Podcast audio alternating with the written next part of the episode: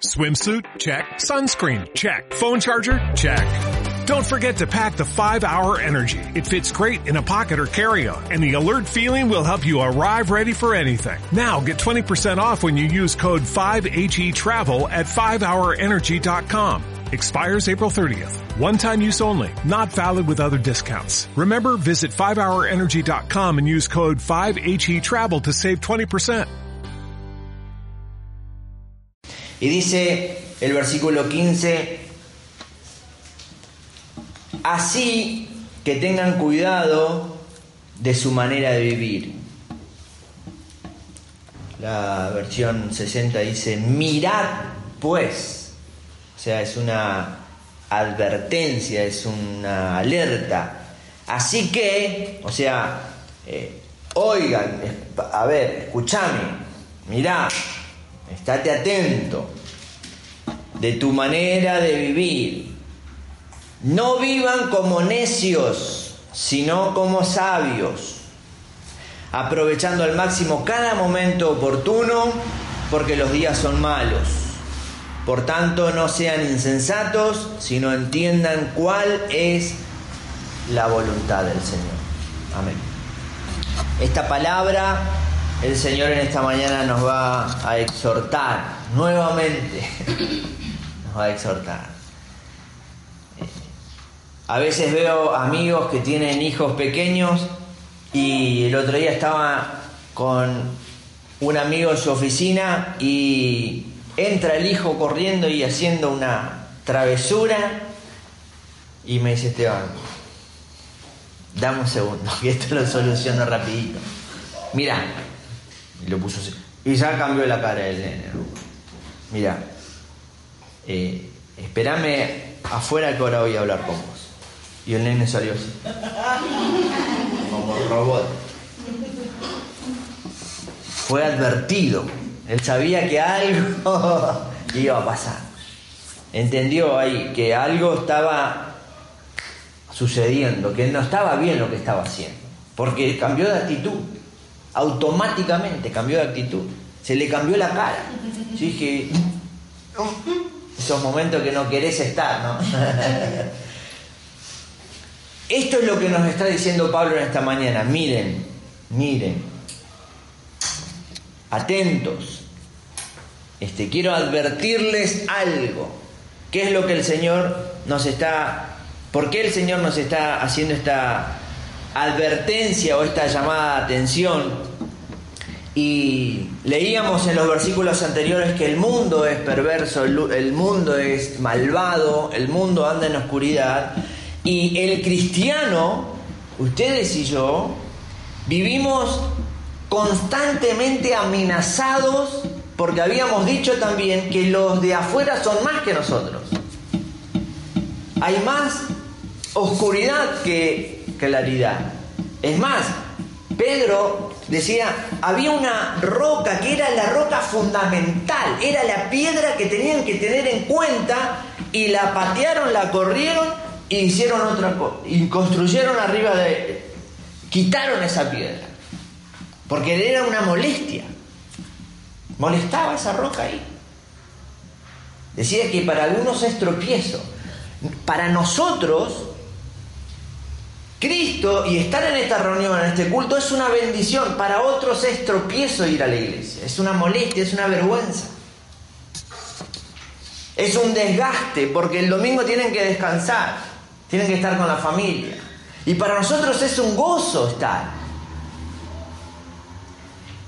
Este, entonces, Pablo nos estaba advirtiendo porque continuamente esta vieja carne, esta vieja naturaleza, la pecaminosidad que nos envuelve, si bien fuimos librados, sanados y regenerados, transformados por el Espíritu de Dios, pero esa concupiscencia que nos va a acosar hasta que Él venga, esa, ese historial que tenemos, nos va a recordar, falsamente, pero nos va a recordar, nosotros tenemos que estar atentos, dice Pablo. Porque andamos en, una, en un campo minado. como en la guerra. Vieron que en algunas películas vemos que algunos soldados van así mirando a dónde pisar porque si hace un cric, ¡ah! tienen que detenerse ahí porque pisaron una bomba y puede explotar. Y saben que no solamente la tentación pecaminosa viene de adentro porque el pecado es interno, por nuestros pensamientos, por nuestras actitudes, por nuestras formas de ser. Eh, esa naturaleza pecaminosa genera todo el tiempo cosas malas. Está en nosotros eso, está en ustedes. Ustedes se dan cuenta que están en ustedes. Eh, pero también es externo porque el mundo, al ser más oscuro, nos seduce. Nos quiere seducir. Por eso Pablo está diciendo, yo les avisé, les estoy avisando esta mañana, tengan cuidado. Ese es el consejo de Pablo. Pero Pablo dice, yo te voy a advertir sobre tu forma de vivir. O sea, no sobre lo que vas a estudiar o las cosas que vas a hacer en la iglesia. Mirá que cuando vengas a tocar la guitarra para el Señor, tiene que ser brillante porque es para el Señor. Sí, estaría bueno que sea brillante y es brillante y nosotros hacemos lo mejor y, y queremos servir de la mejor manera. Pero Pablo acá no está diciendo sobre nuestra vida en el Señor. Está diciendo, miren cómo viven afuera. Tengan cuidado la advertencia es para cuando estamos afuera, en medio de la oscuridad. Cuando Jesús oraba por sus discípulos, oraba a Dios y decía, Señor, te pido que los guardes de este mundo, porque a mí me rechazaron. Siendo Dios, no me conocieron, no me aceptaron, me dejaron afuera y ahora te pido que ellos tengan una vida para no andar en obras, decía Pablo, infructuosas. Entonces, el Señor no quiere que nosotros andemos en cosas que no produzcan fruto para el reino. Entonces, ¿en qué nos vamos a meter si no produce fruto? El Señor me enseñó algo estos días, todo la última parte del, verano, que eh, con una plantita en casa. Me empeciné que esa planta no tenía que morir porque no tenía que morir, porque yo decidía que no tenía que morir. Un jazmín. Y estaba ahí seca, ya se secó. Nos fuimos de vacaciones, volvimos y estaba seca. No sé por qué, no se le regó un mes y ya se secó.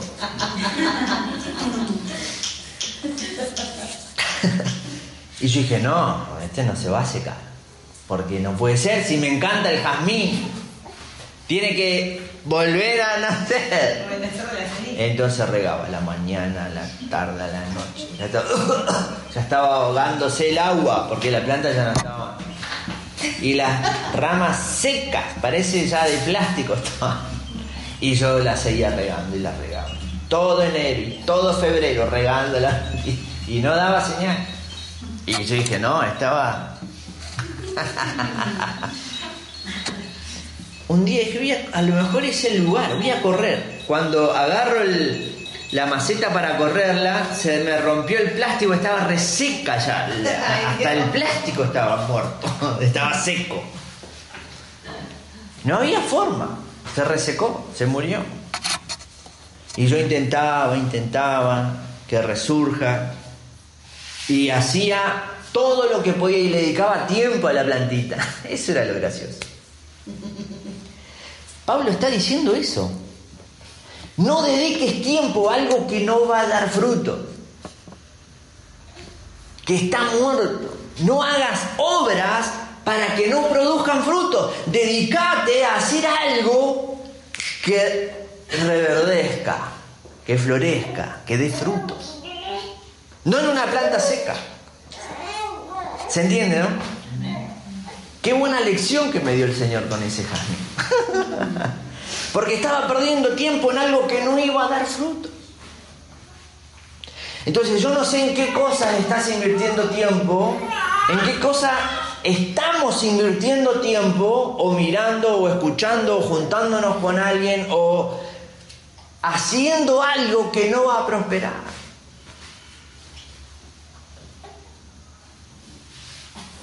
Mirad pues. Así que tengan cuidado de su manera de vivir. No vivan como necios. No vivan como necios. Este. ¿Cómo vive el necio? Vamos a leer, eh, o acá mismo, el, el capítulo 5, el versículo 8, unos versículos antes, Pablo pide, dice, porque ustedes antes eran oscuridad, antes, pero ahora son luz en el Señor, vivan como hijos de luz. O sea, ya no vivo como necio, como aquel que no conoce al Señor. Los necios son los que no entienden que con Él es mejor. Lo que Pablo nos está aconsejando es que nosotros podamos parar un poco eh, eh, en nuestro camino, no vivir esa vida agitada y, esperando cosas de la naturaleza y, y, de lo cotidiano, hasta a veces obras infructuosas, estamos esperando que nos dé algo, porque nos merecemos, porque hago esto, porque hago lo otro. El Señor nos está diciendo, ustedes vivan con el conocimiento del Señor para que anden en su voluntad. No como los necios que no conocen al Señor y tropiezan y se levantan y tropiezan de vuelta. ¿Hace cuánto estás haciendo esto? Y hace como 50 años. Y tengo deuda y estoy mal. Entonces cambia el camino. No es por ahí. No, pero dan unos meses más.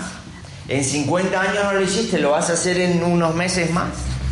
No es por ahí. Hace otra cosa. Pero es lo único que sé hacer y lo hacéis mal. Obras infructuosas. Todo enero, todo febrero regando la planta seca. Necio. Estaba haciendo algo mal. Le estaba pidiendo algo que el muerto hablara, como dice. Ya estaba muerto. No iba a pasar nada. Entonces, qué bueno que vinimos esta mañana este, para que el Señor nos advierta. Dice, anden como sabios. Y la sabiduría este, no es un conjunto de conocimiento, cuanto más leo, cuanto más aprendo, este, sino que la sabiduría que habla el Señor en este pasaje tiene que ver con entrar en la voluntad de Él, estar ante el Señor, la necedad, como dijimos, no tiene que ver con, el, con la ausencia del, entendimiento, del, del, conocimiento, sino que tiene que ver con apartarse de Dios, rechazarlo. ¿Y qué es estar en la voluntad de Dios? Es obedecerlo. Acá el versículo dice en el 16, aprovechando al máximo, al máximo, cada momento oportuno porque los días son malos.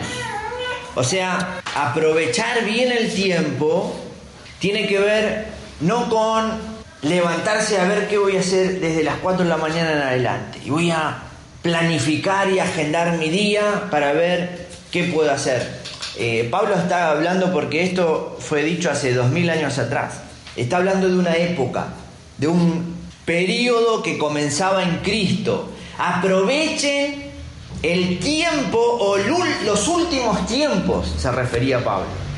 Los últimos tiempos son aquel tiempo de Cristo resucitado, de Cristo muerto en la cruz y que nos ha perdonado, que nos ha dado la salvación. Y Pablo decía, ahora ustedes que viven este tiempo, este último tiempo de Dios, aprovechenlo. No lo desperdicien ya que el Señor los ha salvado. No desperdicien como el pueblo judío, como la nación que Dios había elegido antes, la desperdició, porque el Señor los eligió como nación santa y ellos hicieron todo mal. El Señor les decía, ustedes vayan por este camino, ellos iban por este otro. Incluso profetas, como Jonás, el Señor le dijo, anda allá, y él fue para allá. Anda a Matadero, él fue a Monó. Ahora Pablo nos está diciendo, ustedes aprovechen el último tiempo, este último tiempo que es de gracia, que es de salvación. No anden en cosas que no convienen. Vivan como hijos de luz, redimiendo, aprovechando lo que el Señor hizo por nosotros. ¿Qué hizo el Señor por nosotros? Derramó su vida. Ah, pero yo quería que haga un poco más. ¿Más de qué? Y no sé, un poquito más. Él murió por tu vida, por todos nosotros. No había algo más para hacer. Todo lo que había para hacer Él ya lo hizo. Entonces, el Señor en esta mañana nos está advirtiendo que cuidemos y aprovechemos la oportunidad que el Señor nos da para que podamos acercarnos día a día. En otras palabras, cada día que viene, cada día que nos toca vivir, pensemos en el Señor. ¿Y si viene hoy? ¿En qué estoy? ¿En obras infructuosas? ¿Regando ramas secas? ¿Perdiendo el tiempo como un necio? ¿Estoy haciendo cosas que no edifican? ¿Estoy desgastando mi vida en cosas que no valen la pena para la eternidad? ¿O estoy aprovechando este último tiempo que me queda? Porque habíamos leído los martes y aprendido que la vida nuestra es como la niebla, es un poco de tiempo. Es como una flor que sale y se marchita. Esta semana escuchaba y, me conmocionaba internamente el amor de Dios con nosotros tan especial y tan grande porque eh, dice que Él viste a las flores como nadie puede vestirse de, por sus colores, por su olor, su olor natural. Si usted deja a alguien andar con su olor natural durante todo el día, Dios mío, ¿no? Pero las flores del campo, su, su olor ya es agradable, ya es perfumado. Ese es, eso es lo natural que ella puede dar. Y no solo eso, sino si nos acercamos a ciertas flores y miramos su, la degradez del color, que no se destiñe, que no se despinta, que tiene una porosidad, tiene una... Es un arte, cada florcita es un arte. Es, y, y, y, no solo un arte, sino que es y, no irreemplazable, sino que no se puede hacer algo igual. Con toda la tecnología que hay, no se puede hacer una flor igual a esa. Es, y Dios hizo esa perfección, esa excelencia. Imagínense la flor más hermosa que ustedes vieron en su vida. O la que les encanta a ustedes por, por el color o por la forma, no sé. El Señor hizo esa perfección que nadie la puede imitar o copiar para unas horas. Después la va a desechar, porque dice que se seca. ¡Qué locura! Ya está. Señor, tanto arte, tanta perfección, esto es para la eternidad. No, esto mañana ya no está más. ¿Qué? Y nosotros 50 años siendo obras infructuosas. Necios. Me digo a mí mismo. Dos meses regando una rama. Y el Señor esta mañana nos está advirtiendo, deja aquellas cosas que no van a prosperar. ¿Cuántos están sintiendo que el Señor los sentó en la sala con un café y les está hablando? Amén. El Señor nos agarró y nos dice, sentate vamos a charlar un ratito. Y nosotros vamos a cambiar el mundo como Pinky Cerebro. Y el Señor dice, vení, sentate, a hablar. Te voy a advertir. ¿Y por qué, Señor, todo esto? Porque los días son malos. Pero yo voy a tener los cuidados que pueda tener durante el día y el Señor te, digo, te dice, te estoy advirtiendo que los días afuera son malos. No es que si tenés cuidado, no, es que afuera está mal la cosa. Afuera está perversa la cosa. Me robaron, me asaltaron, ¿por qué? Señor, no me cuidaste. Te advertí, afuera están, están los malos. ¿Y qué, qué nos va a pasar? Te va a pasar cosas malas si estás afuera.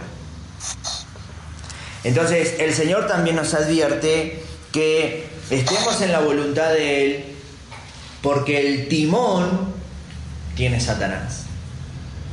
¿Saben que para incluso para nosotros los cristianos hay más ocasión de caer, de pecar, que de agradar a Dios? Hay muchas más ofertas para debilitarnos que para fortalecernos. ¿Se entiende lo que quiero? Entonces el Señor nos está diciendo, porque los días son malos. Andemos en libertad con el Señor, tengamos libertad en el Señor, tengamos gozo en el Señor, porque ese gozo de la salvación no lo vamos a perder. Nada nos apartará del amor del Señor, pero los días son malos. Y el versículo 17 dice, por tanto no sean insensatos, sino entiendan cuál es la voluntad del Señor. Entiendan cuál es la voluntad del Señor.